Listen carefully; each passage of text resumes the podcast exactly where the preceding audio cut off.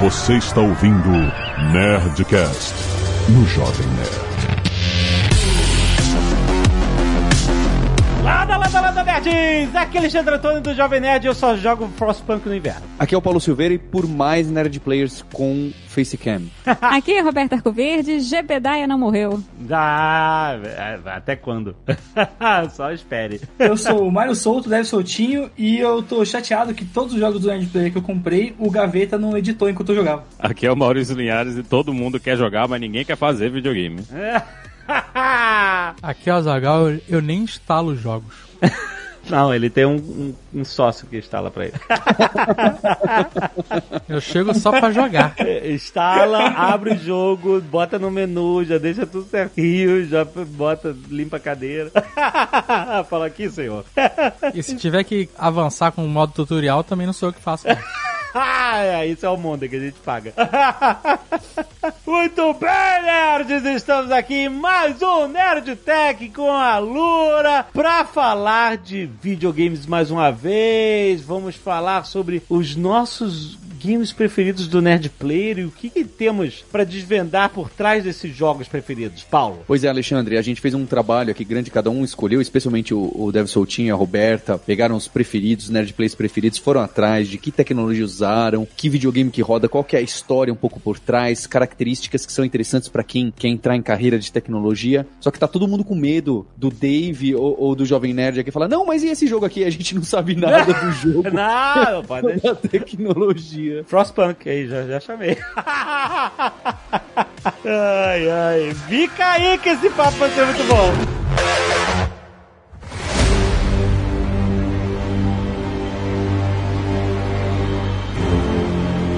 Vou deixar vocês puxarem os jogos pra gente conversar, porque eu não quero quebrar a pauta de vocês. Depois você pode quebrar, só, só não então no começo. Desculpa, eu tô muito na vibe do Frostpunk, porque saiu o trailer do Frostpunk 2, eu nem sabia que isso ia existir e eu agora, eu É isso, a minha vida é consumida por Frostpunk, que é um dos jogos mais espetaculares. 11-bit, depois da Naughty Dog, meus developers favoritos, esses caras têm a sensibilidade pra criar jogo imersivo, jogo que deixa você na merda, pensando, tomando decisões difíceis e tá cá! Meu Deus. Eles são muito bons. Vem cá, mas não tem Frostpunk ainda no Nerd Player, né? Não, então, não tem, mas eu acho que acho que tá na hora. Essa que é a parada. Tá na hora. Chega a hora, ó. Eu joguei Frostpunk pela primeira vez no inverno de Curitiba. E eu decidi que eu, eu tinha um aquecedor a óleo que eu deixava no quarto. E aí ele dava uma esquentada no ambiente do quarto. Então, Curitiba faz lá seus. No auge do inverno, faz lá seus 3, 2 graus. Raramente chega a zero, mas enfim, é um frio, é uma friaca. É o maior frio do Brasil. É, a Serra Gaúcha faz mais frio que Curitiba. Mas Não, é não, a não. capital. Não, faz. Segundo os curitibanos. Ah, não. Ah, claro. Curitibano sempre vai- Qualquer frio que você esteja sentindo nunca é igual ao frio de Curitiba. Não, eles, eles aparecem do nada pra falar que tá mais frio que. Porque você tem a sensação térmica. Aham. E em Curitiba você tem que somar o frio social. E joga aí uns 5, 10 graus pra baixo. Quando o vizinho vê você chegando no elevador e mete a mão na porta e puxa pra fechar mais Nossa, rápido, como eu a temperatura cai 10 graus. Não tem, não tem isso. estado do Brasil que, que Isso é muito comum. gente. Caramba. Mas, cara, eu decidi não ligar o aquecedor e foi uma das experiências mais imersivas que eu já tive jogando videogame. Eu joguei Frostpunk na friaca de Curitiba e. Ah, e mas excelente. Esse jogo vai lançar novo? Vai lançar o 2. Vai, tu vai jogar com bolsa de gelo nas costas. Cara, E fez cam pro Paulo ver. não, mas a gente nem jogou um, a gente pode jogar um. no Ah, eu Netflix. quero lábio roxo. Não, não. Pé dentro de bacia de gelo. Ah, vai. Não, não. Não, vem mas que... aí vai, é artificial, não é a mesma coisa. Eu tava no. Não frio. é artificial. Quando tua boca estiver tremendo e tu não, conseguir falar, não é nada vai ser artificial. Dezembro a gente sobe ali pra Geórgia. Porra, vou alugar um Airbnb sem, sem calefação. A- a- Aluga a cabana no meio do nada. É, cabana de madeira, cabaninha de madeira ali. Porra, vai ser um sucesso. Era muito maneiro porque eu tava sentindo o frio, a dor e tal. Tudo bem, o frio do Frostpunk é muito mais, é menos 20 pra baixo, né? E, e eu tava no frio de 3, 4 graus. Mas, cara, sentir o que os personagens estavam sentindo foi agoniante e, e emocionante, tanto que eu lembro até hoje com muito carinho que foi uma puta experiência. Façam isso se vocês puderem. Aproveita a frio aí. Já fica aqui o combinado um Nerd Player de Frostpunk com inclusive participação da Lura. Já tá dentro aqui desse episódio, olha só. Beleza, maravilha. Jovem Nerd Linhares numa cabana. Lá pra cima, lá em cima, na fronteira do Canadá, quase. É isso aí. E aí tem uma curiosidade, que a 11-bit não é aquela que é do pessoal que era da CD Projekt também? É isso? Mais uma desenvolvedora de games da Polônia, né? Que é um lugar que tem cada vez mais surgindo tanto desenvolvimento como eventos de, de jogos, assim, um pouco fora do, do que você pensa da, da tríade, sei lá, Japão, Estados Unidos, as grandes potências de jogos, né? Agora você tem Polônia. Não, muito incrível. Bom, vê lá, quebrei a pauta já no início. Puxa o jogo aí. Mas é legal de trazer, né, que a Roberta trouxe esse lance da galera tá fazendo jogo lá na Polônia e tal, né? Pra muita gente que às vezes quer começar a fazer jogo, sempre fica aquela curiosidade, né? Putz, como é que tal jogo é feito e tal. E aí ó, eu fui mandar um Google agora aqui, como a gente quebrou a pauta, e eu vi que eles usam uma, uma engine, né, que são essas ferramentas que a galera usa pra conseguir ganhar tempo pra produzir o jogo, porque tal como a gente já falou em, em outros Nerd Players e tal, tem muitas coisas que a gente tem que lidar, né? Então tem a física, tem que garantir que algumas coisas vão ficar bugadas, que é pra vocês conseguirem zoar no Nerd, no, no Nerd Player, e vários outros recursos assim no geral, né? E eu acho engraçado, até na pesquisa que eu tava fazendo com a Roberta, da quantidade de empresas que tem as engines que elas são proprietárias, né? Que pra quem quer começar, às vezes você vai ver, por exemplo, o Skyrim, né? O Skyrim ele usa a Creation Engine. É uma engine proprietária da galera que faz o jogo, eles usam lá pro Fallout 4 e pro Skyrim. E às vezes a pessoa fica nessa curiosidade, putz, quer dizer que se eu quiser fazer um jogo exatamente igual esse, por onde a gente começa e tal. E aqui acho que a gente já pode quebrar o mistério de que, pô, talvez para fazer com nível de fidelidade gráfica e tudo mais, você vai precisar ter um trabalho para criar as imagens, tal, fazer os modelos e tudo mais. Mas na prática você pode começar com qualquer coisa, né? Então, acho que uma bem popular que a galera que tá ouvindo aqui pode criar para começar e tal, que até tem, enfim, curso na Lura, tem vídeo no YouTube e tudo mais, é a Unity, que é a engine por trás do Kerbal Space Program, que é um dos jogos do Nerd Player que mais mora no meu coração, inclusive GBDA Forever, né, Roberto? É. É, então, esse foi o meu escolhido. É o meu jogo, talvez um dos, né? Porque, como a gente falou antes também, eu, sou, eu fui muito influenciada pelo Net Player ao longo da minha vida. Eu comprei muitos jogos depois de Net Player. E também desisti de comprar alguns. Mas essa parte talvez não precise enfatizar. Qual jogo você desistiu de comprar? Ah, pode falar mesmo? Pode. Ah, o Man of Maiden, por exemplo. Ah, não, ok, sabe disso não. Digamos que não foi assim impressionante como narrativa, mas o Kerbal Space Program, ele, ele foi construído como um jogo indie e olha só, por um brasileiro. E é uma história muito bacana. O quê? É, o criador, É? Não. criador e desenvolvedor líder do Kerbal Space Program é um brasileiro que trabalhava numa empresa de marketing no México. Caraca, caraca, que história legal. Não, é muito legal, porque ele chegou pros chefes dele e falou assim, olha só, eu tô aqui trabalhando com marketing, com cliente, etc, mas eu, minha paixão é jogos e eu quero desenvolver o jogo. Aí a empresa, que era uma empresa que não tinha nada a ver com jogos, falou pra ele, tudo bem, a gente banca. A gente banca essa sua ideia maluca se você em X tempo conseguir lançar. E aí, dez meses depois saiu o primeiro alpha e foi um sucesso danado, né? O Kerbal, durante muito tempo, ficou nas primeiras posições dos jogos indies mais vendidos em, em plataforma de jogo. Nós estamos no meio de uma missão a Marte, que é Duna no, no Kerbal, e a gente tem que voltar essa missão. O Jebediah tá esperando. Olha aí, Ainda grande mais Jebediah. depois de descobrir que temos o Elon Musk brasileiro, não é? É. Ele saiu desde então, tá? Ele não é mais. é, Inclusive, há rumores do Kerbal Space Program 2, né, pra 2022. Estamos aguardando, mas ele já não participa mais, esse brasileiro. Mas ele foi não só o criador, como o líder de desenvolvimento. Ele desenvolveu boa parte do jogo e é um jogo independente em cima dessa engine que chama Unity, que é excelente pra quem quer começar a escrever seus jogos, porque ela é gratuita. Se você não ganhar dinheiro com seu jogo, você também não paga pra usar. Ela é grátis até 200, se não me engano, 200 mil dólares por ano. Então você pode fazer um jogo que vende 190 mil dólares e você não paga nada. Mas quem cobra fee não é a Unreal? A Unity A Unreal é também. outro motor. É, Outro outro modelo, motor. mas também tem esse preço. A Unreal, se você, a- até onde eu lembro, se o jogo passar de um milhão de dólares, aí você paga 5% de royalty e aí segue nessa, assim. Mas também Isso. é aberta e você pode sair É, fazendo todas elas geral, têm, assim. um, têm um modelo parecido. O bacana da Unity hoje em dia é que, em termos de facilidade, de velocidade de desenvolvimento, o- a ferramental, as linguagens de programação, são bem simples de usar. Eu sou bem suspeita para falar porque são todas as linguagens com as quais eu trabalho. Mas não é à toa que é uma engine muito popular em jogo indie. Se você for numa plataforma de jogos independentes como itch.io, por exemplo, e pesquisar por jogos jogos escritos com Unity, vai ter muita coisa. E não só 3D. A gente tem tanto jogo 3D como 2D isométricos também, todos construídos em cima da plataforma. Roberta, e falando de jogo 2D, você pegou no meu coração no outro Nerd Player que ficou marcado pelo o, mais um que o Azagal matou o personagem no episódio dele, que foi o de Celeste, né? Ah, mas o Azaghal não jogou o Celeste. Eu joguei com o Mondega. Olha aí, eu tomando a culpa dos outros. O Mondega? Olha aí, eu tô queimando agora. Não, perdão, Azagal, perdão. que- Queimei aqui.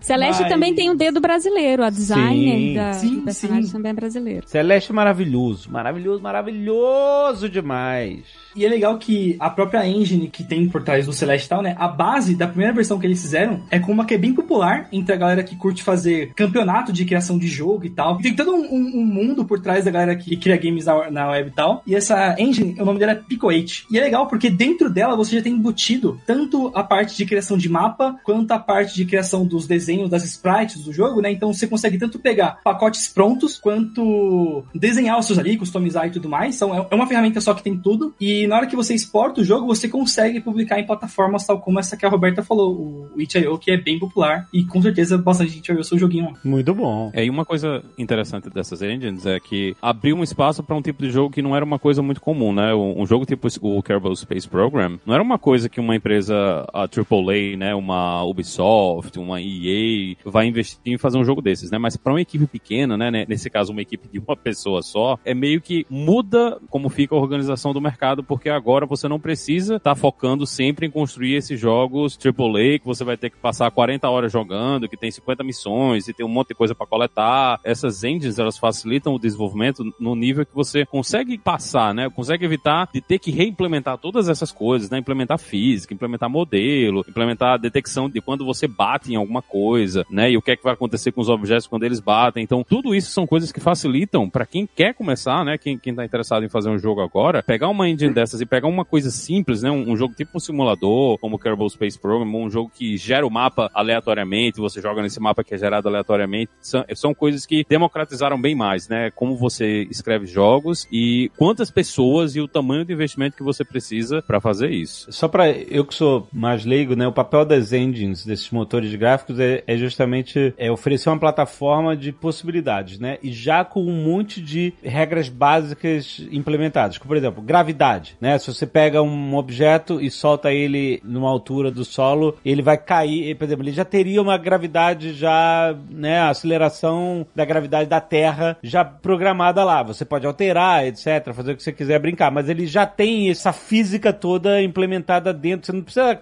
criar isso do gráfico, você não precisa escrever isso, já tá lá, você usa como se fosse uma ferramenta pronta e aplica isso nas suas criações em cima dessa plataforma. É assim, é, esse é o sentido da, da engine? Sim, total. E é legal ter isso, né? Porque quando a gente começa a ter coisas que elas são abertas e que elas são padronizadas, você aumenta muito esse que o Nias falou, né? De democratizar para mais gente ter acesso, porque cada vez mais você começa a ter conteúdo em diferentes línguas e tá todo mundo falando do mesmo jeito. Ó, se você quiser criar uma simulação de Super Mario, é desse jeito. Se você quiser criar uma um jogo estilo, sei lá, parado com, com o Super Mario ali, mas mais radical, tem o Broforce, que vocês jogaram bastante também lá no, no Nerdcast. Então, é, essa lógica do jogo 2D, com a gravidade, que tem o pulo e tudo mais, já vai estar pronta ali, você consegue só ir colocando, né, a, a parte do mapa, a parte das sprites e, e trabalhando em cima. E é legal também, porque até algumas coisas que elas são mais complexas, né? Então, se a gente pega um jogo que ele é 3D, a gente pode pegar, por exemplo, o, o Cyberpunk que, saiu recentemente, né? Pô, um, um jogo daquele, ele tem muitas regras pra ele não ficar desenhando o mapa inteiro o tempo todo. Se ele desenhasse todo aquele universo ali no seu computador, você abrir o jogo e o seu computador ia desligar. A controvérsia talvez aconteça, né? Tem toda a programação pra fazer, putz, só desenha a parte que a câmera tá apontando. É Quando a claro. pessoa vira pro lado, vai, vai desenhando essa outra parte ali. Não desenha os objetos que estão um atrás do outro, às vezes, porque você consegue ter alguns ganhos em cima disso também. Então, tem vários detalhezinhos que já tá pronto, assim. Então, você só usa e é legal saber, porque, enfim, isso impacta em como que os usuários vão sentir jogando o jogo e tudo mais. Então, pega uma engine dessas, é, já tá tudo lá, né? Eu não preciso dizer pra ele não renderizar o que eu não estou vendo, né? Isso é base, né? É, mas não só física e gráfico, até coisas como menu, fluxo de jogo, alteração de cena, mapa, inclusive, você tem em todos esses motores, você tem, se você quer fazer um jogo isométrico, por exemplo, ele já te dá um, um modelo de coordenada, já te dá uma, uma forma de, a outra coisa que o Maurício comentou, colisão, detecção de colisão é, geométrica, detecção, tem vários algoritmos de detecção de colisão que são um pouco mais e tal, para não ficar aquela coisa quadradona. A evolução desses motores é surpreendente, especialmente desses motores abertos, né, que você consegue usar de graça. Eu lembro em 2004, 2005, eu trabalhei mais ou menos um ano no desenvolvimento de um motor de jogo durante a faculdade e não existia nada disso. A gente fazia tudo do zero. Então a gente estava fazendo um motor específico para um jogo isométrico. E foi um ano fazendo e ainda faltava muita coisa, sabe? E aí hoje você pega um jogo inteiro como o Kerbal Space Program que a gente falou aqui, que consegue ser desenvolvido em 10 meses e não é um jogo simples, gente. É um jogo cuja física é super complexa, cujos você tem dois modos de jogo, tem um modo de carreira, tem um modo sandbox, enfim, não é um jogo que você diga assim, ah, é relativamente simples, não. É um jogo que tem um monte de regras ali. E conseguir sair do zero para entregar uma versão jogável em, em 10 meses, para mim, pelo menos, é, é, super surreal, assim, quando eu comparo com onde a gente estava 15 anos atrás. E isso só é possível por causa da evolução desses motores, dessas engines. E, Roberta, nessa de evolução de motor engine, né, eu comecei a, a desenvolver porque eu gostava de jogo, e aí eu comecei a gostar de web, enfim, foquei na carreira de web e tal, mas sempre fiquei coreano e vendo alternativas também. Eu lembro que uma vez joguei um jogo que o nome era Necrosphere, que ele era bem simplinho, assim, ele basicamente tinha dois comandos e você não Brasileiro também. Brasileiro também. E se não me engano, a engine que usam para fazer ele é a Construct 2 ou a versão 3, não sei especificamente qual a versão agora. E é Nossa. muito mágico porque essa engine, você não precisa necessariamente saber programar para usar ela. Se você tiver lógica de programação, você consegue montar um jogo super rápido. Assim, é, é, bizarro o quão rápido você consegue, porque ela pega a ideia que algumas engines chamam, acho que é um Real chama de Blueprint Creation, algo do gênero assim, que basicamente é você arrasta uns blocos e você vai definir a lógica entre eles assim. E é muito legal porque, putz, vai ter galera que fala, putz, ah, mas não é código e tal, mas você consegue definir as estruturas, você consegue definir que você vai ter a troca de fase, que você vai ter o mapa, que você vai ter a gravidade. E é legal também que a própria comunidade que joga o Construct 3 tem muitos exemplos também. Então você consegue fazer um jogo de um jeito super mais amigável para quem tá começando ali e tal, consegue exportar ele para diversas plataformas e consegue ter uma noção de como vários outros jogos são implementados. Então, eu citei o exemplo do Super Mario aqui, tem a galera que faz o Super Mario, tem a galera que faz clone do, do Celeste da vida. Então eu acho bem massa, assim, para quem já gosta de um jogo, tentar ver como que o jogo que você gosta foi feito, olhando nessas ferramentas que simplificam o processo também. É engraçado porque é impressionante, é surpreendente saber que um jogo como Celeste usa o Pico 8 lá, o Pico 8, e esse outro usa o Construct, porque essas engines, Alexandre, são consideradas assim, foram criadas de uma forma realmente muito não para ser jogos AAA ou mesmo jogo indie famoso, não foi esse. As pessoas lá atrás que criaram essas engines não estavam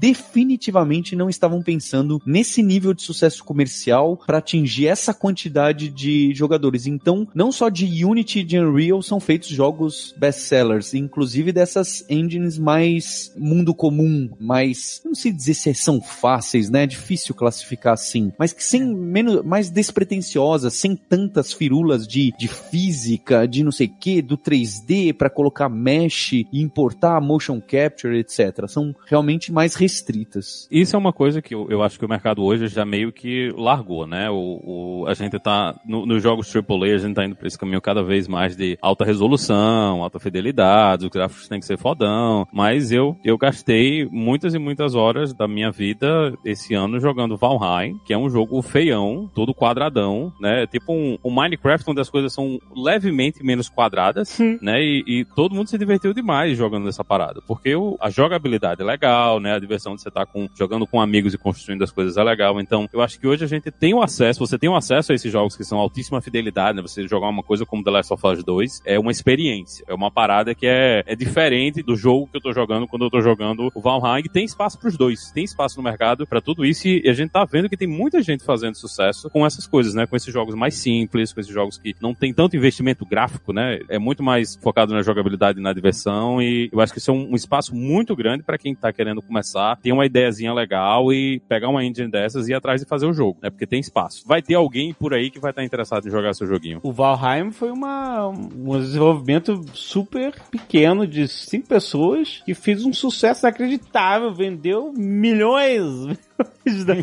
Vários milhões no Steam. Caraca, não, os caras explodiram, explodiram e é uma equipe super pequenininha, né? Impressionante. Our leader Mas o Valheim, o Valheim é, é Unreal? É Unity? Unity. Unity. É Unity. O Valheim é, é Unity. E esses caras ganharam muita grana sem ter que pagar royalties. Parabéns.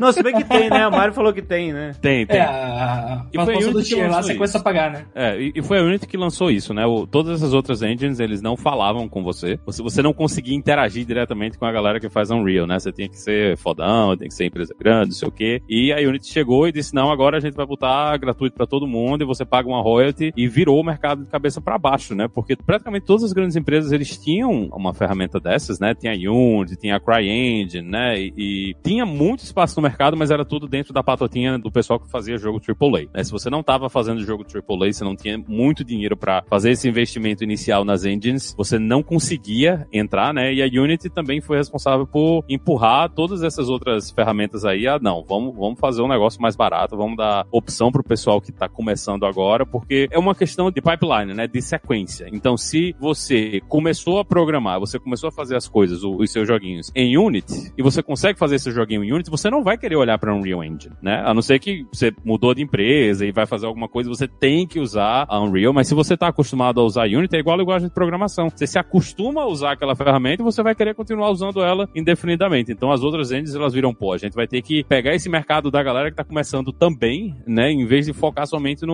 no mundo enterprise, né? No, no mundo das grandes empresas fazendo o jogo. E hoje a gente tem essa competição gigante, né? De empresas fazendo engines e cada uma querendo engolir a outra aí. Tem até uma coisa hoje, eu acho que começou na Unity, que eu não, eu não lembro de ter visto nas outras na época, é que eles têm uma lojinha onde você pode comprar coisas. Você compra modelo, você compra música, você compra textura pra botar no, no mapa no personagem. Então tem todo um mercado ao redor da engine que não depende somente de quem tá fazendo a engine, né? Mas tem muito asset gratuito também pela internet, né? Tem, no, no itch.io Tem, tem, um monte. E pago também, né? Gratuito e pago. Mas a Unreal tem outro detalhe que des- torna a Unreal um pouco menos acessível, que é a linguagem que ela usa, que é C++, que é uma linguagem de programação muito menos popular hoje em dia do que C Sharp e JavaScript, que são as que são usadas pelo Unity. Então, se você tem uma equipe de desenvolvimento de jogos, né, ou enfim, pessoas que têm tempo e disposição para aprender C++ de direitinho e escrever código em C++, você usa Unreal de boa, mas as pessoas costumam preferir linguagens e frameworks mais modernos, que é mais fácil de achar com C Sharp e com JavaScript, que é o que o Unity roda. Sabe um outro jogo independente popular que teve Net Player também foi o Papers, Please, que também é do Unity, mas cujo jogo favorito da mesma publisher, né, do Papers, Please, meu, pelo menos, é o Return of the Obra Dinn, que é um jogo independente Ah. também fantástico, monocromático, feito em Unity. E não tem nada disso que a gente tá falando, não tem gráficos, não. É monocromático, gente. Ele é feito pra imitar os monitores do Macintosh. Aham. E é um jogo sensacional pela história, sabe? Você se envolve com a história. É, não- realmente você não precisa ser designer pra fazer um jogo de sucesso. Então, é, o, o Papers, Please foi um grande sucesso. E o filme do. Papers, Please? Rolou? Não, Não, é, tinha, não, foi um curta, não foi? Ou era um... sei, tô perguntando. Teve um filme do Papers, Please? Fizeram um curta. Não, mas eu acho que era um curta, um curtinha. É muito maneiro. É, é muito maneiro, cara. É muito, mano. Você viu? Vi. Você viu? É, eu vi, eu lembro que isso, na época saiu e... Qual é a história? eu Não sei se eu vi um trailer. Ah, não sei se viu um trailer, já mudou. Eu não lembro, faz muito tempo já, Você cara. não viu o filme? Eu não lembro se eu vi o filme, se era um curta, Aham. tipo, de 5 minutos, ou se era Você um... tava falando agora que foi muito maneiro. Foi muito maneiro, o que eu vi foi muito maneiro. O trailer. Eu não lembro se era um trailer ou se era um curta, né? Enfim. Parece que tem um Papers, Please, The Short Film aqui que eu achei no, no YouTube. E o cara por ficou, é próximo o filme inteiro, é isso. Azagal tem uma história de uma, uma pessoa que está sofrida ali, ó. O fiscal, ele tem que fazer a família dele sobreviver o inverno com pouca grana. Ele e tem ele que- tem ele tem que pessoas. de emprego, ele tem que ser todo um- empreendedor. ele tem a autoridade de, de Astoka. Astoka, que era o nome do. do Sabe o que, que esse cara tinha que fazer, esse fiscal? Ast-. Ele tem que fazer, ó, pegar a Lura, fazer um curso de programação e mudar de carreira. Sim, mas é que na posição dele, olha só, ele era a porta de entrada, ele era o gatekeeper de Astrotska e ele era uma pessoa humana, uma pessoa que via. Depende é, de quem tava de- jogando. Depende, exatamente, mas ele tinha, por isso que isso é a maneira do jogo. Você, você vai ter a sua humanidade lá. É, é- Sabe qual é o problema desse jogo, se você parar pra pensar? Ah. Existe um sistema que sabe quem pode e quem não pode entrar, que fica te supervisionando. Não, mas. Porque ele- se você erra, o sistema te pune. Isso. Mas como é que o sistema me pune se eu deixei passar e a pessoa não fez nada? Porque é, é raro o caso que a pessoa sai do tiro, essa porra loucura. É. Aí você deixar a pessoa entrar e a pessoa não podia entrar. Aí, Aí ele fala que você errou, é. Aí mas como é que. punido. Então, se, então não precisa de mim. É só esse. Entendeu? É, se ele sabe que você errou te punir É na só hora. esse Big Brother É, ficar fazendo o mesmo trabalho. Porra, tem um cara me fiscalizando pra ver se eu tô fazendo direito o trabalho. É o fiscal do fiscal. É o microgerenciamento aí. Mas é isso que eu acho legal. Aliás, isso que eu acho legal desses jogos é o seguinte: cada escolha é uma perda. É isso, custa oportunidade. Então você deixa uma pessoa passar, tem uma história humana lá e tal, você é punido e aí a sua família vai sofrer. Se você não tiver grana pra é, é, comprar remédio, comida ou aquecimento, a sua família começa a sofrer, ficar doente, morrer e tal. Quando morre todo mundo, você é demitido, vai pro gulag ou qualquer porra assim. O Frostpunk é a mesma coisa. Ele é um, um, um simulador de cidade, né? De- no gelo, né? O- Um apocalipse de era do gelo. E você tem que lidar com calor, comida, suprimentos, casa para as pessoas, trabalho e etc. E aí você tem que criar um conjunto de leis. É, você precisa de força de trabalho para todo mundo sobreviver e ao mesmo tempo você quer dar alento para as pessoas, dignidade e tal. E você vive sendo jogado nesse equilíbrio. Tipo assim, ó, se você aceitar mais gente, tem gente desesperada querendo abrigo na sua cidade. Se você aceitar mais, é mais boca para alimentar e você não tem recurso para isso. E aí, o que, que você vai fazer? Vai deixar as pessoas lá morrer? Ou você vai acolher todo mundo e, tipo assim, e aí, pra acolher todo mundo, você vai ter que mandar criar uma lei para as crianças trabalharem, trabalho infantil, porque senão não vai ter recurso. Ele te coloca na merda porque você tem que fazer decisões que são pesadas, né? Isso no This War of Mine também, que é outro jogo da 11-bit, que é incrível. A mesma coisa. Cada decisão que você faz vai te causar um benefício e um problema também. Muito sinistro. Características de bons jogos. E são coisas que você não consegue fazer com a mesma facilidade num jogão AAA, né? Não, pois é. O AAA vai seguir uma fórmula mais, né, popular, uma coisa mais comum que você, né, todo mundo conhece, gosta, é, é confortável. Que não é, não faz os AAA serem jogos ruins, porque tem tantos AAAs clássicos espetaculares e tal. Mas os indies eu gosto porque eles podem ousar, né? Eles podem usar um pouco mais nessas narrativas únicas e tal. O jogador, a jogadora só ganha. E eu achei legal você comentar essa parada de ousar no jogo, né? Eu lembro que uns tempos atrás teve aquele No Man's Sky, né? Que o carinha prometeu mundos e fundos lá e tal. Maior comeback da história dos games. Sim. O cara conseguiu dar a volta por cima. Eu não cheguei a comprar o jogo, né? Eu só fui mais acompanhando as, as notícias e tal. Mas a galera pega e fala que saiu os updates e tal. Isso é muito doido, né? Porque, independente da ferramenta que você tá usando assim, às vezes o momento que você tá não tem recurso pra você conseguir fazer o jogo que você quer, assim. Que nem eu vejo que, às vezes, muita gente critica alguns jogos e fala, pô, ah, mas o- os NPCs são meio bobos, tá? O NPC, sei sempre fazendo, às vezes, o mesmo movimento, assim. Mas é porque no jogo, pra fazer uma, uma inteligência artificial super inteligente que tá competindo com o gráfico bonito que tá renderizando, é uma parada complexa e, enfim, acho que nesse ponto aqui até excedi um pouco do esse lance mais introdutório, assim. Mas fica de curiosidade, assim, quem quiser fazer jogo e tal, quem curte algum. Quem quer saber, será que a minha ideia faz sentido? Tenta procurar se tem algum jogo na mesma pegada, assim, porque provavelmente já tem alguém explorando os limites do que dá pra fazer no, no momento atual, assim. Principalmente essa pegada de geração automática de jogo e de, enfim, uns NPCs super inteligentão e tal. Tipo, sei lá, inteligência artificial do, do Magic, por exemplo. Eu, eu imagino que deve ser mega complexo aquele robozinho lá que fica jogando contra a gente no nível hard lá pra tomar as decisões entre as bilhares de cartas que tem no jogo, assim. É mais fácil ele souber Sabe- o que, que tem no seu deck, né? É, o Linhares tem um bom ponto aí. Outro jogo independente que também foi um sucesso agora na pandemia, que é um jogo que, do ponto de vista de complexidade, lógica e etc., é, é super tranquilo, super simples, também feito em Unity, foi o Among Us. Among Us foi catapultado na pandemia, um dos jogos mais vendidos, independentes também na itch.io, pelo, menos, no, no Steam. E se você para pra analisar a complexidade tanto física quanto de fluxo de jogo mesmo e de gráfico, não é um jogo assim mega, não é, tá muito longe de ser um AAA e tal, mas ele é divertido, ele é diferente e teve essa sorte, ou não, de, não dá pra chamar de sorte, mas teve a pandemia, né, que fez com que um monte de gente passasse a querer jogar online com seus amigos porque não dá pra jogar presencialmente. E jogo de celular, né? Que é outra coisa que muitas vezes o pessoal que tá muito acostumado a jogar no console e no PC esquece, mas o mercado de jogos para celulares é gigantesco, né? Então o Among Us foi meio que um, um sinal também disso aí, né? Que tinha muita gente em casa que quer jogar joguinho, mas o cara não vai simplesmente comprar um console para jogar um joguinho, né? Se ele pode simplesmente jogar ali dentro do celular dele e fazer a mesma coisa, vai ser uma experiência ainda melhor. Não é nem que ele não vai comprar, ele nem consegue, não tem videogame pra vender. É, não tem tempo pra comprar. Mas esse jogo. O chip estão tudo na vacina. A gente descobriu isso recentemente. Por isso que não tem mais chip, tá tudo na vacina. A minha vacina veio com defeito, meu sinal tá uma merda. Cara, mas o Among Us, ele explodiu com as crianças, cara. Sim. Explodiu. E agora, quando os números do Covid estavam mais baixos, agora aumentou nos Estados Unidos de novo, né? Por causa da Delta, variante Delta, mas quando os números estavam mais baixos. Não é por causa da variante Delta, né? Só. Não, a variante Delta mais o band de antivax que tem aqui, exato.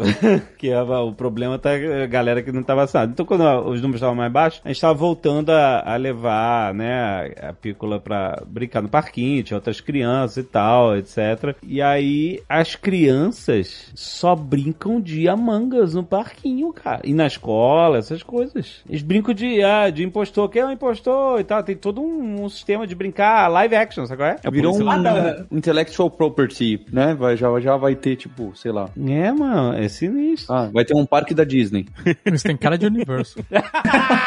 Totalmente. Mas é jogar detetive. As crianças fazem isso, elas brincam de detetive. É, exatamente. É muito maneiro. Só que online. Não, não, presencial. Uma vez a gente foi numa festa Não, de- presencial, a gente foi na casa do, do JP e uh, tava a Pícola e os filhos do JP brincando de Among Us, que era isso. Eles sortearam quem ia ser o traidor, com um papelzinho. Isso. E aí o traidor piscava pra matar e os outros tinham que descobrir quem era. Era, jogar detetive, só que versão Among Us, outro skin. É, não, isso é de piscar, é de você sentar, mas as crianças também brincam de, por exemplo, ne- nesses playgroundzinhos de crianças que tem essas, sabe, esse negócio que tem escorrega, essas construçõezinhas de playground, e aquilo é a nave e as crianças têm que ficar- fazendo tasks, aí elas vão fazendo task e tal, vão andando, aí chega um, e aí vai e toca assim, tipo, morreu. Aí a pessoa morre, e depois, enfim, é um pouco diferente, não tem, as crianças não fazem uma reunião de emergência pra discutir, mas é algo bem parecido, é um, é um mix assim de detetive com pique-pega e tal, e é bem maneiro. Pegou muito com as crianças o Among Us, impressionante. E é o jogo mais simples do mundo, cara, ele é muito impressionante, super simples. Só demorou pra eles colocarem voz, né? Era o, o grande abuso. Voz? É, vou colocar o chat por voz dentro do jogo mesmo, né? Todo mundo ficava conectando no, no Discord e essas outras coisas pra poder ter chat em voz durante a partida, em vez de. Não, eu sempre achei que não tinha chat em voz no jogo. É, eu, não, eu não acompanhei até agora, mas caramba, até agora eles não colocaram, pelo amor de Deus, né, minha gente? Eu não colocaria, jamais. Por quê? Porque você perde o controle total de moderação de, de, de comunidade, né? Você não sabe o que tá acontecendo ali. Ah, mas só, só entre amigos. Eu, eu entro no Overwatch, eu desligo logo o, o chat do, do, do jogo. Fico só no chat da galerinha mesmo. É, mas uh, enfim, mas a maioria dos matchmaking é com gente que é desconhecida, entendeu? Essa parada de reunir 10 amigos e tal, essa é coisa de youtuber. a maioria das pessoas joga casualmente, joga, entra numa sala com um monte de gente de- de- estranha e. Estranha, não, desconhecida. Quer dizer, eles podem ser estranhos, mas e... Exato. independente de serem estranhos, são E desconhecidos. você tem que poder moderar isso, né, cara? É tipo Fall Guys, né? Eu acho que você só pode, pelo menos versão de celular aqui, você só pode selecionar chat pré-estabelecidos. Você não pode nem escrever. Pelo menos na versão que a Gisele joga é essa. Sem dúvida, você trabalha, você cria um site, qualquer coisa que você deixa um- uma caixinha de texto livre para o usuário escrever, você tem dor de cabeça para a vida. Exato. Sem contar até custo, né? De, sei lá, man- de gerenciar, no, no geral, a infra de, por trás disso e tal também.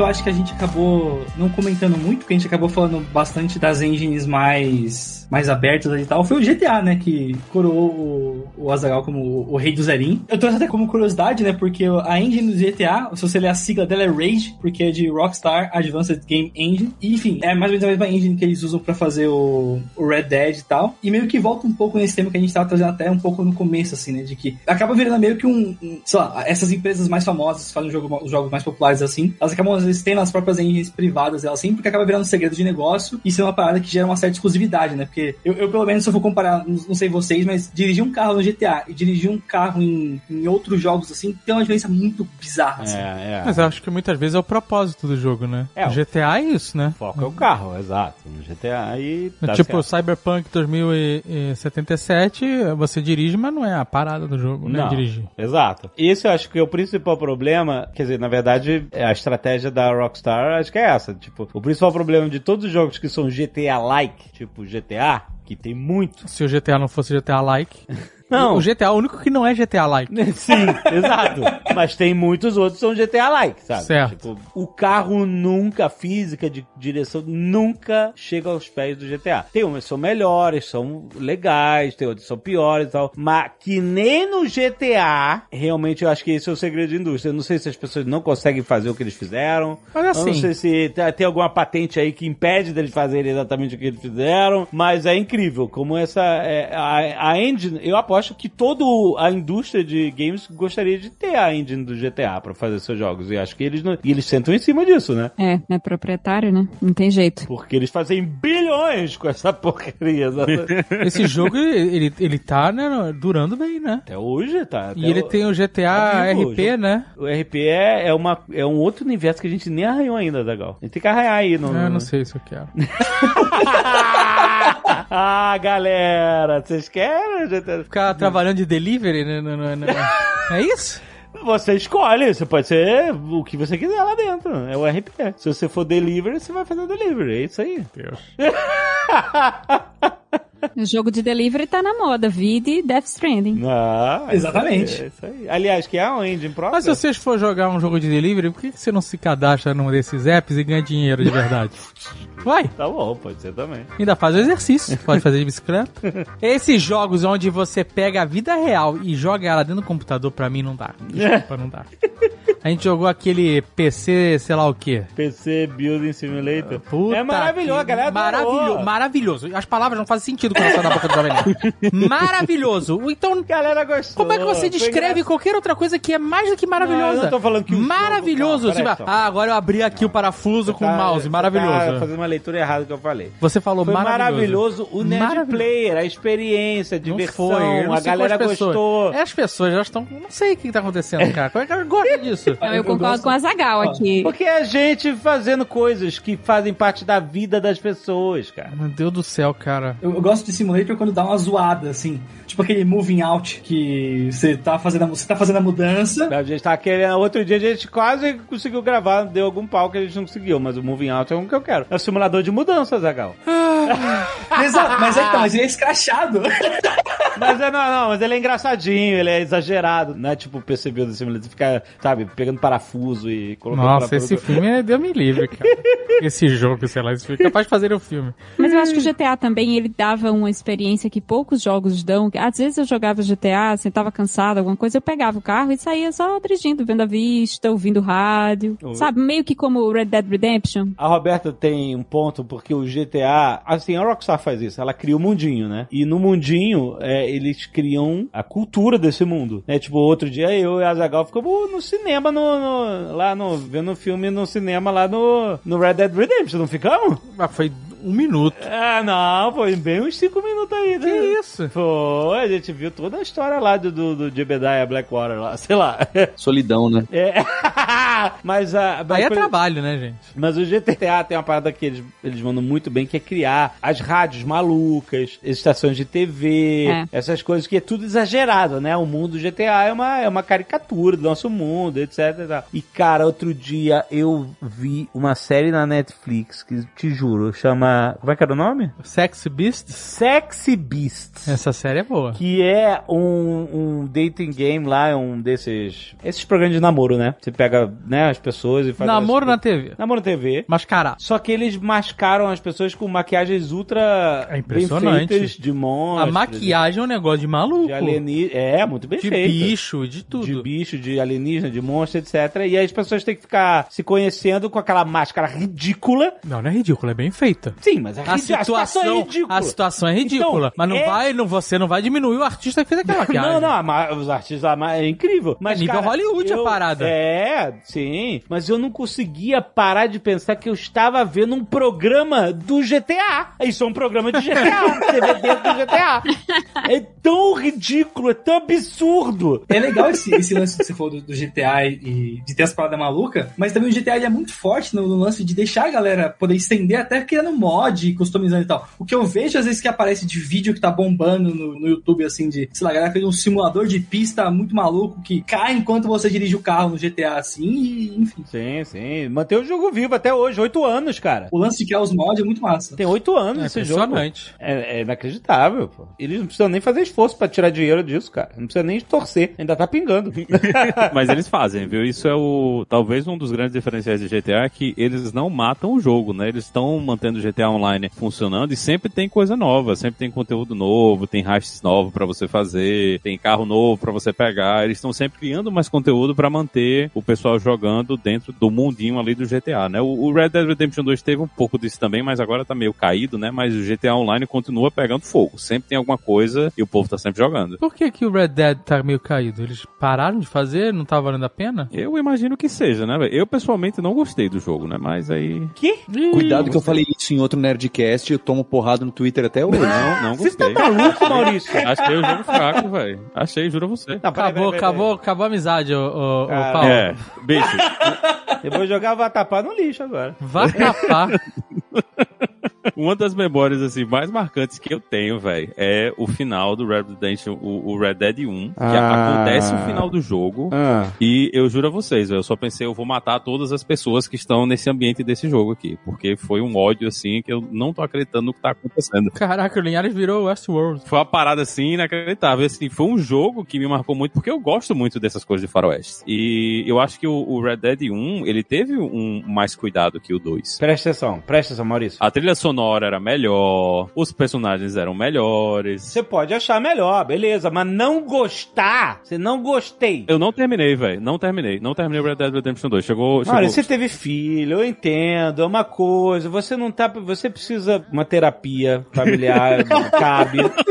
Porque você teve filho, você tá com preocupação, vai cavar a piscina aí, tem que tirar um monte de permit da prefeitura. Eu entendo, é, são responsabilidades da vida. Talvez você tenha confundido esses momentos de pesar, de responsabilidade com, sabe, com não gostar do jogo que estava na sua frente no momento que você tava passando essas dificuldades. Então, Tava de mudança uma- também, né? tava No de meio da pandemia. tá? Então talvez seja só uma projeção, uma associação falsa que você fez de um momento difícil da sua vida, que você tem dificuldade, você projetou sem saber, sem ter. Olha, eu tô querendo te ajudar, sem entender o que estava acontecendo. Você projetou pro jogo para que os seus problemas não parecessem realmente seus, eles fossem do jogo, da Rockstar, do universo que ele te apresentou. Talvez, e aí você não sabe que é uma coisa que se você tratar numa terapia, com a toda a família participando, você fala assim, é verdade, não é culpa do Red Dead 2, eu interpretei errado, deixa eu ter isso de novo. Ah, é verdade, ele funciona. Eu amo. Mas foi um esforço, foi, foi forte. foi um esforço tão grande pra justificar o Maurício que, Paulo, desculpa, aí é amizade mesmo.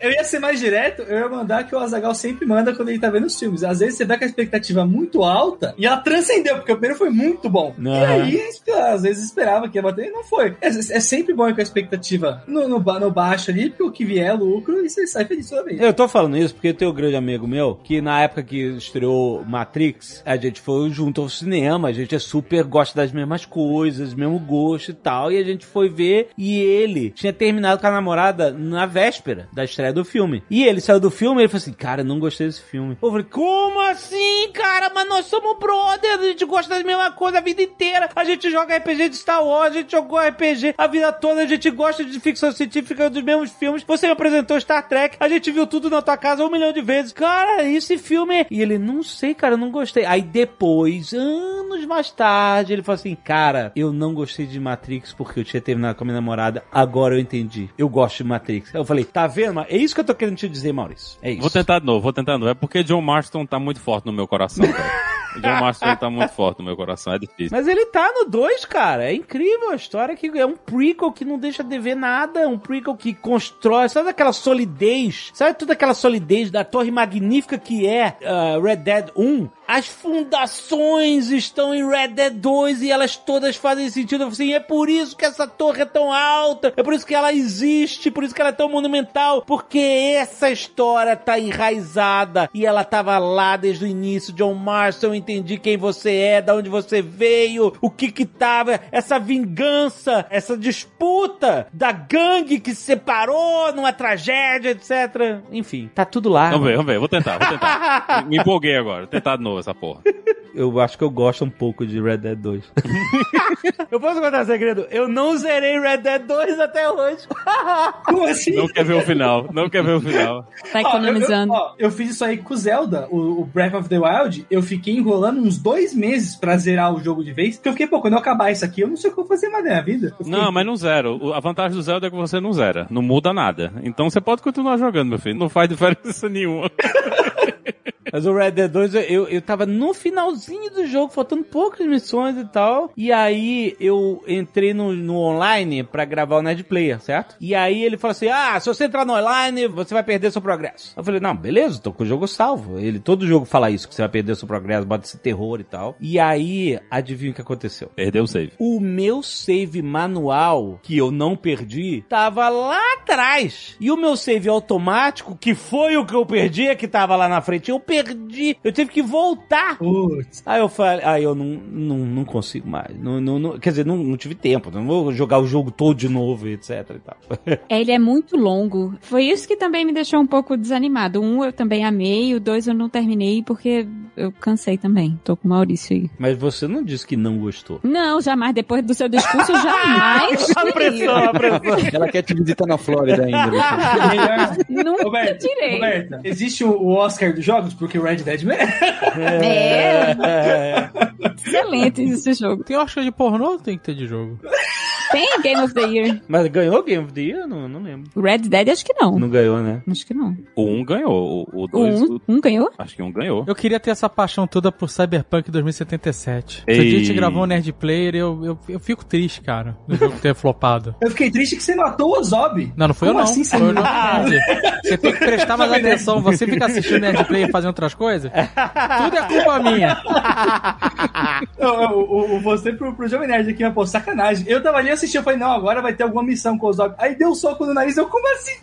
Eu assisti pra assim dar um soco nele. Mas Ah, ele tá cara, mas- melhorando. Eles estão melhorando o jogo. Tá ficando mais estávelzinho. Imagina o esforço é, monumental pra trazer as pessoas de volta, pra... É, muito difícil. E decepcionou muita gente, a galera tava com hype muito alto. Né? Exato. Eu, eu entendo, eu mesmo fiquei bem chateado, assim. achei- Eu, curti pra caralho jogar com a Zob, foi foda pra cacete. Mas a jogabilidade tava muito zoada, né? Ainda tá, não tá 100%. Eles estão trabalhando É, lá. aí, né? Mas eu acho que ele perdeu o momento dele, sabe? É, perdeu aquela energia. É, né? perdeu, Exato. perdeu o momento. Eles Deu vão ter que continuar trabalhando esse jogo pra tentar recuperar algum dinheiro, essa é a realidade. Não, não, eles Eles não podem simplesmente puxar da tomada e falar, ah, foda-se, problema, ah, isso aí já era. A gente tem que tentar fazer uma grana aí. Não, mesmo eles que seja fizeram- ao longo eles- de 10 Eles anos. fizeram muita grana. Eles não saíram no prejuízo com isso, porque é o hype tão grande que a pré-venda foi absurdo, os caras ganharam uma grana filha da puta. Só que a, reputação, custo de reputação e valor da empresa na bolsa lá da Polônia caiu, né? Essa galera aí, esses executivos, não devem ter ganhado bônusinho no, no final do ano. Ganharam, ganharam. Ganharam? Ganharam. Mas eles estavam tomando um processo dos acionistas. Porque tomando- eles pegaram bônus. ah, tá. Então, mas enfim, eles vão ter que batalhar pra recuperar a reputação. E aí, minha amiga, eu não sei o que eles vão fazer. Provavelmente eles vão ressuscitar o Witcher aí pra mais uma, porque. Vai sair um novo Witcher aí, Né, de, é. de monstro, não é? Tem o Witcher 4 pra sair, né? Tava em produção já. tá em produção. Mas isso é uma coisa que é interessante de levantar, que o desenvolvimento de jogos, principalmente esses jogos muito grandes, ainda é uma coisa extremamente complexa, né? Quem quiser ver um, um exemplo, né, de como vários jogos eles, eles ou quase foram destruídos, né, ou terminaram não saindo jogos, é o Sangue, Suor em Pixels, né, que é um, um livro sobre alguns desses grandes jogos, inclui Destiny, inclui a galera da Ensemble que fez Age of Empires, e mostra como é problemático, né, o, o desenvolvimento. A gente até brinca que quem escreveu o livro do Cyberpunk aí vai virar milionário, né, porque tá todo mundo louco pra entender o que foi que aconteceu dentro da empresa e como foi que essas coisas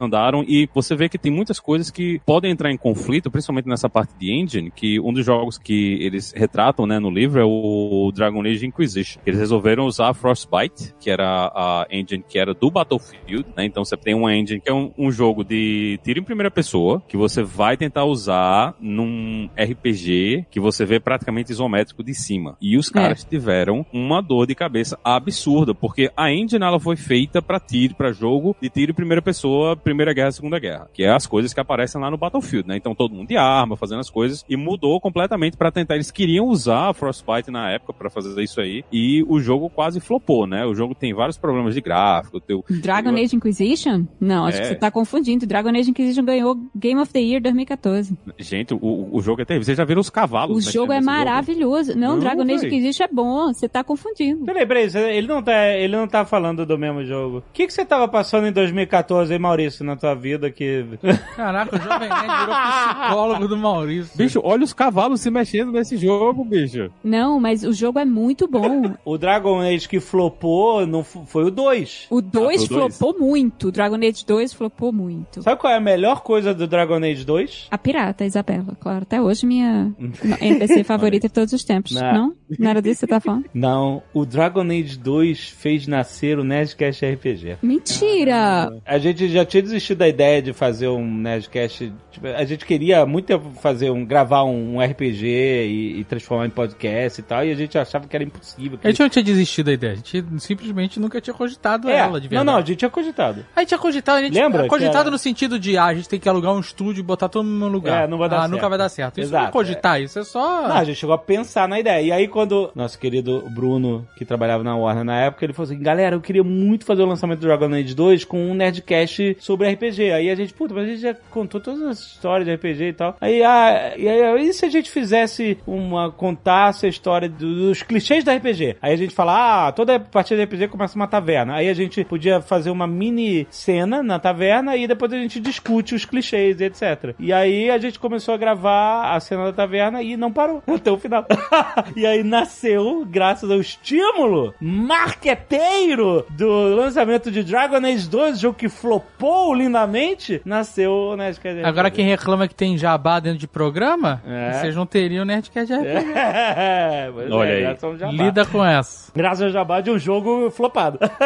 Mas o Dragon Age 2 flopou mesmo, assim. Eu, eu gostei do jogo, porque eu, eu gosto da série. Mas dentre a, entre o restante da série foi o que mais flopou. o Inquisition foi um sucesso. O Inquisition quase foi pro saco, né, no- na época do desenvolvimento por causa disso, que eles tentaram usar a Frostbite, queriam porque queriam usar a Frostbite, e a Frostbite era feita, eu acho que a Frostbite era feita por um- uma equipe na Suécia, e esses caras estavam trabalhando nos Estados Unidos, então, além de todos os outros problemas, tinha o problema também do fuso horário, que os caras não estavam o tempo todo lá pra pegar, então isso é outra coisa também que é problemática na hora da decisão da engine, né, que tem engine que ela realmente não funciona pro jogo, né, então, na hora que você vai escolher uma engine, você tem que ver também qual é o tipo de jogo que você vai fazer, né, o que é que você tá tentando, será que a engine que você tá escolhendo vale, vai funcionar direitinho pra esse jogo, outras pessoas fizeram jogos nesse estilo, né, pra você usar, porque tem coisas que realmente não, podem não casar bem com a decisão que você fez, né, da, da engine pra utilizar. Sabe o que me deixa mais sentindo em relação ao Cyberpunk 2077?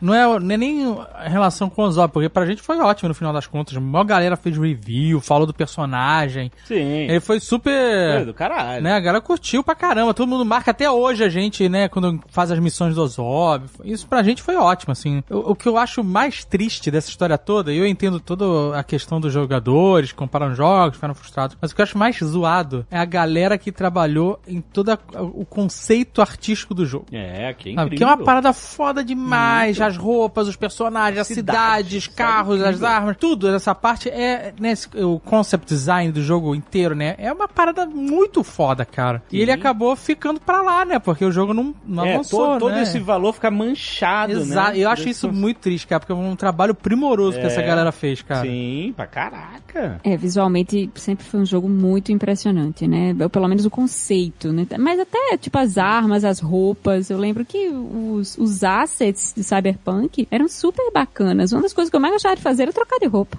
Nossa, total. É, é a melhor parte de qualquer netplayer. não. Veio- Eu troco de roupa até jogando Among Us.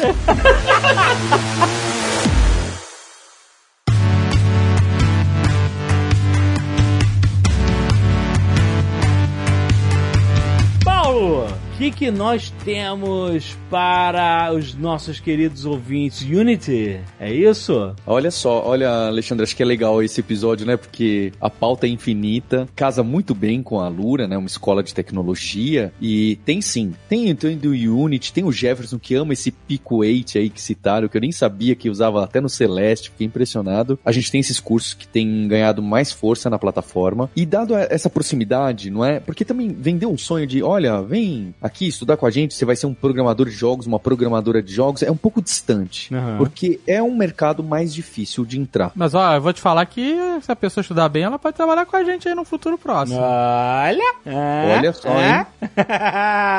Fica a dica. É claro que tem. É que eu não gosto de vender o sonho, né? Claro, claro. Mas também é um caminho. Eu me apaixonei também quando eu fui entrar na carreira. Eu via pessoal videogame e falava, ah, eu quero trabalhar com isso, né? E é aí que você segue a carreira. Por isso eu acho que dá, eu queria trazer três novidades: duas boas e uma ruim da Lura. Ruim? Você vai trazer uma novidade ruim? É só pra fazer o Will. Um clickbait. É, é no estilo Frostpunk, no estilo 11 bits. Você escolhe uma coisa boa e tem uma coisa ruim junto. A primeira é que a gente da Lura e o time Jovem Nerd, a gente vai começar a participar do Nerd Player. Olha que bacana aí. É verdade. Exatamente. Agora vai ter Nerd Player, vai a Lura, jovem nerd. aí, a gente vai fazer jogos incríveis. Ó, o Frostpunk já tá na lista aí.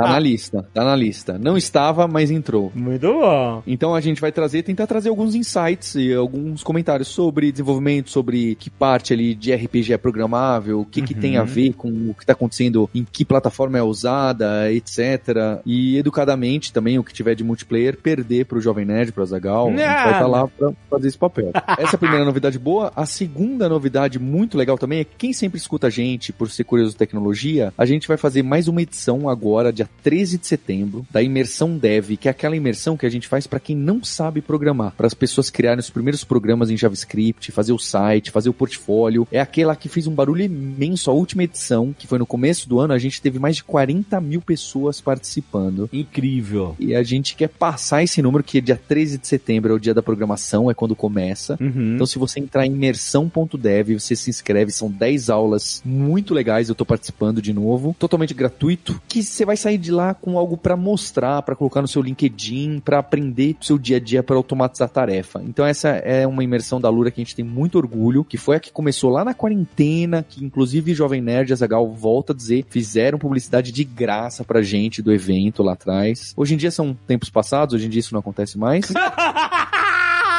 Na cara! E a terceira novidade da Lura, a não tanta novidade, é que em setembro, mais no final do mês, a gente vai ter a primeira mudança de preço da plataforma depois de seis anos. A gente já avisou isso aqui. Oh, é verdade.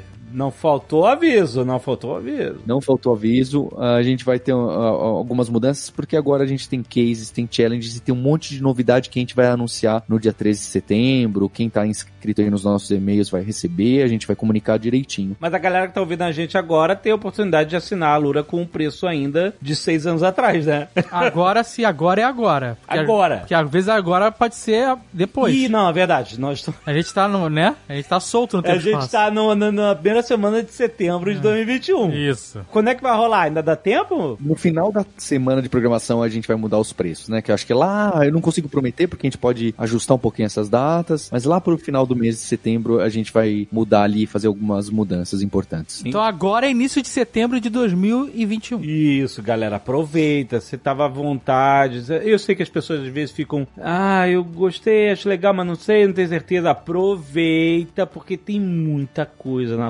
Lura. Você vai achar o que você quer, a sua vertical, você vai achar um monte de outras coisas que vão complementar esse conhecimento, porque não falta conhecimento da Lura, não falta. E, e, ó, a imersão dev é um sucesso, é de graça. Exatamente, totalmente de graça, tá lá, é, tá muito bacana, a gente participa de uma comunidade, a gente ajuda, tem suporte, tem live, é um evento mesmo, você vai ver acontecer na internet, é, é muito legal. E, gente, sério, se você, jovem ou não jovem, que seja qual for a idade, tá pensando em entrar no, no mercado mercado de desenvolvimento, esse mercado está necessitando de mão de obra especializada como nunca. Então, especialização, educação nessa área vai trazer oportunidades com. Cara, é, mais uma vez, não estou vendendo sonho, a gente está falando uma realidade do mercado. O mercado precisa de desenvolvedores e de chip. Então, foca é, num desses sim. dois. É, exatamente. A gente sabe porque, por exemplo, o pessoal do Luiz Alebs, do Magalu, tá sempre precisando de gente. Sempre. Sempre que a gente conversa com ele, diz, ah, tá precisando contratar gente, tá precisando contratar gente. Então, galera, fica ligado. Se essa é a sua hora, se você tá pensando, por exemplo, nunca mexi em programação, a imersão dev é um excelente primeiro contato, é de graça e você vai começar a abrir uma janela de conhecimento que vai, sabe, vai vir. Você vai abrir a janela, vai, vai vir aquela luz do sol de conhecimento. Muito bom aprender coisa nova, principalmente com a Lura que tem uma responsabilidade em ensinar tão bem e com tantos cases de sucesso de alunos, né, né, Paulo? A gente tem muita, muitos casos. A galera que acompanha a gente há tantos anos não cansa de mandar feedback positivo sobre tudo que aprendeu na Lura e suas oportunidades, etc. Vale muito a pena você conhecer. É isso aí. Beleza? Até mês que vem, galera!